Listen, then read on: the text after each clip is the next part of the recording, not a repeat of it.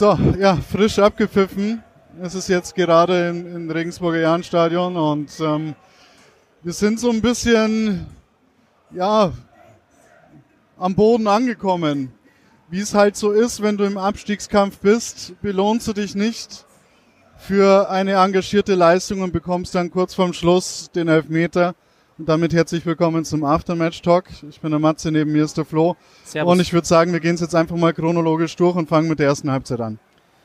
So ist es. Ich finde, der Jan ist gut ins Spiel gekommen, ähm, hat sich ins Spiel gekämpft auch, hat viele Situationen für sich entschieden und Zweikämpfen und hatte dann auch gute Chancen sogar. Ähm, ich kann es jetzt chronologisch nicht nachvollziehen, aber ich kann es mal versuchen. Vier, äh, vier Chancen. Die, also die Yildirim, Yildirim an die Latte, dann Albers Distanzschuss, Kastenmeier kratzt drüber, dann äh, kratzt den Ball nochmal raus, dann nochmal ein Distanzschuss von Singh, den irgendwie der, der Kastenmeier von Düsseldorf nochmal rauskratzt. Und du musst in der ersten Mannschaft eigentlich schon führen. Ersten Halbzeit. Äh, in der ersten Halbzeit schon führen. Ähm, ja, und dann ähm, klar haben die Düsseldorfer auch Möglichkeiten gehabt und Urbig war auch zur Stelle, aber die Führung wäre mehr als nur verdient gewesen. In der zweiten Halbzeit ist es dann so, dass aber die Düsseldorfer besser ins Spiel gekommen sind. Düsseldorf richtig mit einer Drangphase zu Beginn der zweiten Halbzeit, ähm, die wir aber dann auch wegverteidigt haben. Mit Urbig auch, der in der zweiten Halbzeit vor allem zwei sehr, sehr gute ja, Situationen entschärft hat. Also da war er wirklich zur Stelle. Und wir haben uns dann aber auch in der zweiten Halbzeit zurück ins Spiel gekämpft. Wir haben den Düsseldorf äh, weitgehend im Griff gehabt in der zweiten Halbzeit und hatten dann aber auch ähm, ja nicht mehr so gute Chancen wie in der ersten Halbzeit, würde ich sagen, aber doch ein, zwei gute Gelegenheiten, auch mit einem Distanzschuss erinnere ich mich von äh, Albers äh, und ich glaube einer von Singh. Also wir haben es heute vor allem aus der Distanz probiert und die waren gar nicht schlecht, die Versuche. Man kann natürlich jetzt auch sagen, kritisch, wir haben es nicht geschafft, direkt vors Tor zu spielen. Da hatten wir es heute ganz schwierig. Wir hatten Boah. genügend, wir hatten genügend Umschaltmomente. Es war ein hitziges Spiel in der Mitte der zweiten Halbzeit, ähm, wo dann der letzte Pass gefehlt hat oder wo wir nicht aufmerksam genug waren, wo der Ball eigentlich in der Box landet, aber Uwusu dann nicht mit dem Ball rechnet und dann nochmal Uwusu mit dem Ball nicht rechnet, obwohl er direkt vor ihm liegt und ähm, nicht reaktionsschnell genug ist. Und ich weiß nicht, ob dann die vier Wechsel auf einmal diesen Bruch hineingebracht haben. Ähm, da waren wir ja zu unorganisiert dann in dieser Phase. So ab der 70. Minute grob. Das hat uns vielleicht auch ein bisschen in Schwung genommen. Äh, muss auch sagen, äh, die Einwechselspieler haben jetzt nicht große Impulse gebracht. Ähm, einer davon hat leider dann auch einen Fehler gemacht. Äh, Konrad Faber, der dann äh, zum 1 zu 0 geführt hat, zum Elfmeter. Ich habe die Situation immer noch nicht ganz komplett äh, durchblickt, muss ich sagen, von hier oben. Farbe unterläuft. Aber er, er bringt seinen Gegenspieler ja. Felix Klaus war es von Düsseldorf da irgendwie aus dem Gleichgewicht vorm Tor bei einer Flanke.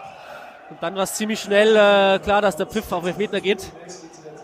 Ja. Äh, das ist halt eine Situation, eine, eine einzige Nachlässigkeit, die dir das ganze Spiel zerschießt. Ja, ich fand halt, dass wir alle, die ganze Mannschaft gut im Spiel waren. Ja, vielleicht hätte erstmal ein Doppelwechsel genügt. Ähm, wenn man das so sagen darf, um, damit sich das auch erst wieder einspielt.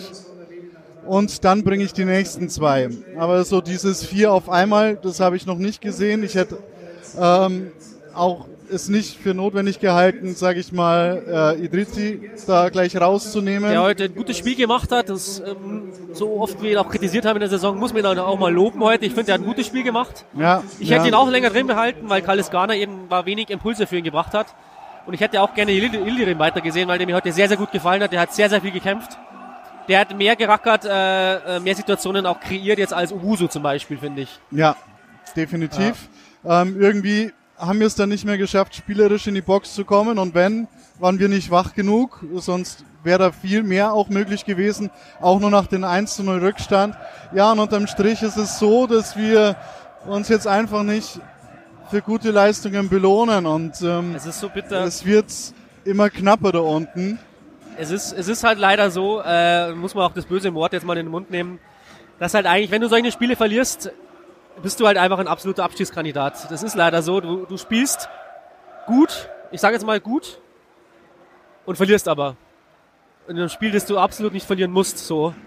Und das ist halt dann äh, psychologisch sowieso aber halt auch tabellenmäßig dann irgendwo total ungünstig. Und so muss man halt immer wieder zittern, ja. Wie Sandhausen spielt, die haben jetzt auch parallel gespielt, ich weiß gar nicht, wie es ausgegangen ist.